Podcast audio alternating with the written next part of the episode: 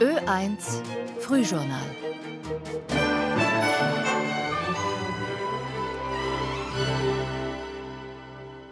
Freitag, der 1. März, zum Frühjournal begrüßt Sie Konstantin Hahn. Guten Morgen, das sind einige unserer Themen. In Moskau findet heute mit großen Hindernissen das Begräbnis von Kreml-Kritiker Alexei Nawalny statt. Im Iran wollen viele junge Menschen die heutigen Parlamentswahlen boykottieren. Die Signableite dürfte die Hypo Vorarlberg härter treffen als bisher bekannt. Und extremen Rasern können ab heute die Autos abgenommen werden. Zunächst aber zu den Wetteraussichten mit Verena Schöpfer. Der Sahara-Staub, der beschäftigt uns auch heute wieder. Ein Italientief bringt aber nach und nach auch Regen. Damit wird der Sahara-Staub auch ausgewaschen. Vielleicht entdecken Sie ja heute Sandkörnchen auf der nassen Fensterscheibe. Der aktuelle Rundumblick durch die Landeshauptstädte. Es ist recht grau, im Bregenz auch leichter Regen. Schauen wir jetzt die Temperaturen an. In Wien, in Eisenstadt, aber auch in St. Pölten und Linz, da hat es im Moment um die 8 Grad. Salzburg meldet 4, in Innsbruck und Bregenz hat es 5, in Graz und Klagenfurt 7 Grad. Meist bleibt es heute auch trüb durch Wolken oder Nebel. Dazu breitet sich Regen auf ganz Österreich aus. Im Moment regnet es ja schon in Vorarlberg und Kärnten ein bisschen. Zumindest zeitweise wird es heute überall nass. Schnee fällt aber nur oberhalb von 1200 bis 1800 Meter. Es bleibt nämlich mild, wenn auch nicht ganz so warm wie gestern. Die Temperaturen, die steigen meist auf 6 bis 14 Grad. Im Osten weht aber wieder lebhafter Südostwind. Die Sonne, die zeigt sich heute nur kurz und zwischendurch. Ein paar Sonnenfenster zunächst, am ersten im Norden, am späteren Nachmittag nach dem Regen im Südosten. In Moskau soll heute das Begräbnis des Kreml-Kritikers Alexei Nawalny stattfinden. Wenige Stunden vor der Beerdigung erklärt sein Team nun, dass es weiterhin Schwierigkeiten bei der Organisation der Abschiedszeremonie gebe. Seit Tagen wurde der Moskauer Borissow-Friedhof in ein Hochsicherheitsgebiet verwandelt. Die Organisatoren befürchten ein massives Vorgehen gegen die Trauergäste. Dennoch fordern sie die Menschen auf, zahlreich zu erscheinen. Paul Hoemer berichtet. Vor dem kleinen Moskauer Friedhof, wo Alexei Nawalny in wenigen Stunden seine letzte Ruhe finden soll, haben sich seit Tagen Sicherheitskräfte in Stellung gebracht. Jeder, der ein- und ausgeht, wird streng kontrolliert. Rund um das Areal wurden mehrere Überwachungskameras installiert.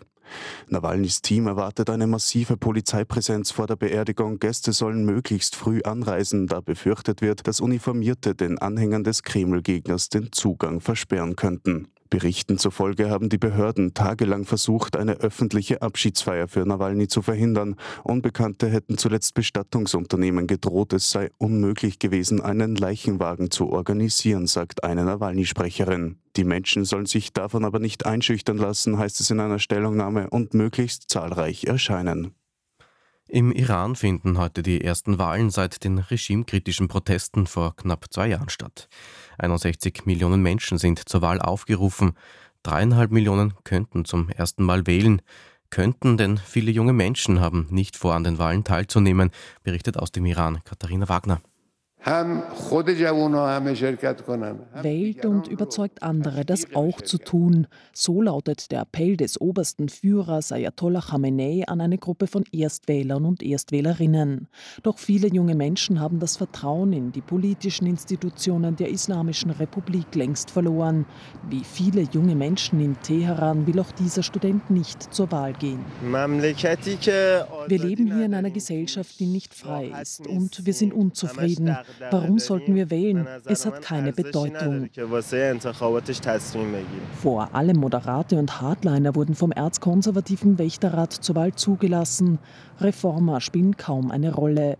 Gewählt wird auch der sogenannte Expertenrat. Seine 88 Mitglieder sollen nach dem Ableben des 84-jährigen Ayatollah Khamenei dessen Nachfolge regeln. Wir kommen nach Österreich. Länder und Gemeinden haben im Alleingang ihre eigene Bodenstrategie beschlossen. Eine verbindliche Grenze für den Flächenverbrauch ist darin nicht enthalten. Genau das will eigentlich die Bundesregierung. Maximal zweieinhalb Hektar Flächenverbrauch pro Tag bis 2030 lautet das erklärte Ziel.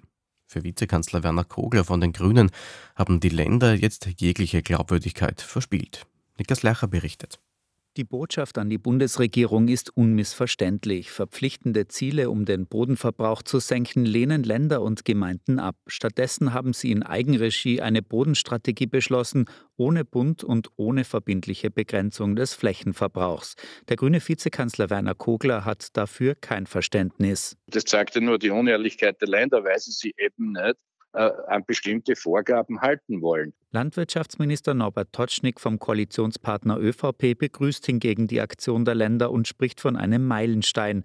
Dass die Bremser nicht nur in den Ländern, sondern womöglich auch beim Koalitionspartner zu finden sind, wischt der grüne Vizekanzler vom Tisch. Im Regierungsprogramm sei schließlich vereinbart, dass wir eben äh, ein quantitatives Ziel brauchen. Das dürfte aber am Nein der Länder scheitern. Zu den früheren Kreditgebern und nunmehrigen Gläubigern der insolventen Signer-Gruppe gehören bekanntlich auch zahlreiche österreichische Banken. Dokumente, die dem ORF, dem Standard und den Vorarlberger Nachrichten vorliegen, werfen dabei jetzt ein Schlaglicht auf die Hypobank Vorarlberg. Die Unterlagen zeigen, dass offenbar 131 Millionen Euro an Signer-Krediten abgeschrieben werden müssen. Petra Pichler mit den Einzelheiten. Nach dem Zusammenbruch des Signa-Imperiums hat die Hypo Vorarlberg als ein großer Kreditgeber noch vermeldet, man vergebe Finanzierungen in marktüblichen Strukturen und mit entsprechender Besicherung. Doch mit den Besicherungen scheint es die Bank bei den Krediten an Signa-Gesellschaften nicht ganz so ernst genommen zu haben, denn wenige Tage später, im Dezember 2023, vermeldet die Bank, die mehrheitlich dem Land Vorarlberg gehört, an die Finanzmarktaufsicht sechs Signa-Kreditgeschäfte, die als Aus ausgefallen eingestuft werden. Gesamtsumme 131 Millionen Euro. Die grüne Nina Tomaselli ortet Millionenkredite ohne Besicherung für René Penko. Während normale Häuslebauer von solchen Kreditkonditionen geradezu nur träumen können. Seitens der Hypo Vorarlberg wollte man keine Stellung nehmen und verweist auf das Bankgeheimnis. Nach mehr als siebenstündiger Beratung der Geschworenen ist am Abend in Krems der Prozess um den beinahe zu Tode gequälten Buben zu Ende gegangen, der über Monate immer wieder in eine Hundebox gesperrt wurde.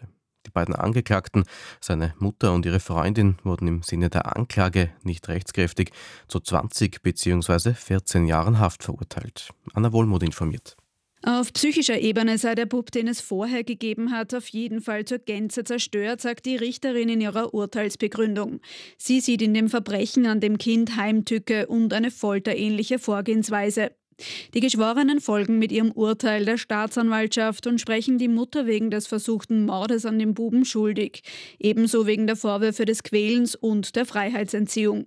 Sie muss 20 Jahre in Haft. Jene Freundin, die ihr Befehle zu den Misshandlungen gegeben haben soll, wird wegen fortgesetzter Gewaltausübung als Beitragstäterin zu 14 Jahren Haft verurteilt. Beide sind zurechnungsfähig, weitere Taten jedoch zu befürchten. Die Frauen werden in einem forensisch-therapeutischen Zentrum untergebracht gebracht. Beide Urteile sind nicht rechtskräftig. Die Auer wird heute wegen einer Betriebsversammlung des fliegenden Personals mehr als 100 Flüge streichen. Grund sind die stockenden Kollektivvertragsverhandlungen, wie Markus Langer berichtet.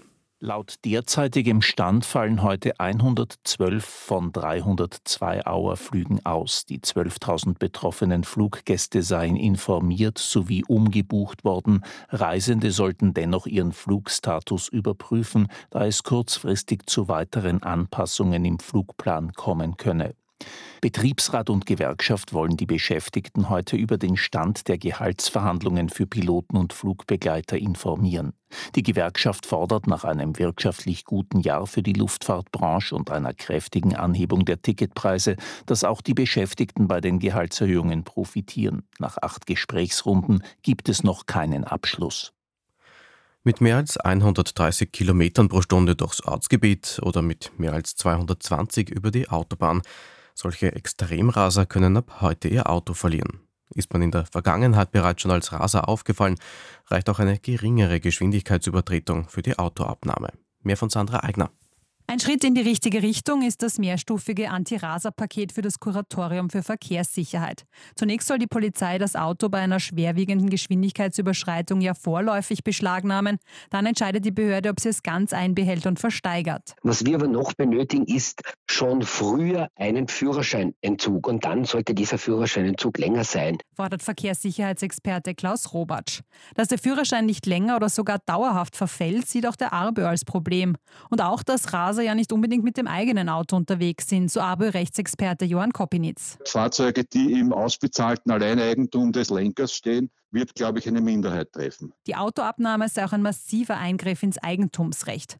Auch dass die Behörden und nicht wie in anderen Ländern Gerichte die Autoversteigerungen veranlassen, sieht der ARBÖ wie auch der ÖMTC kritisch. Sie rechnen mit Beschwerden und Prozessen. Das war das erste Journal des Tages. Jetzt ist es gleich 10 nach 6.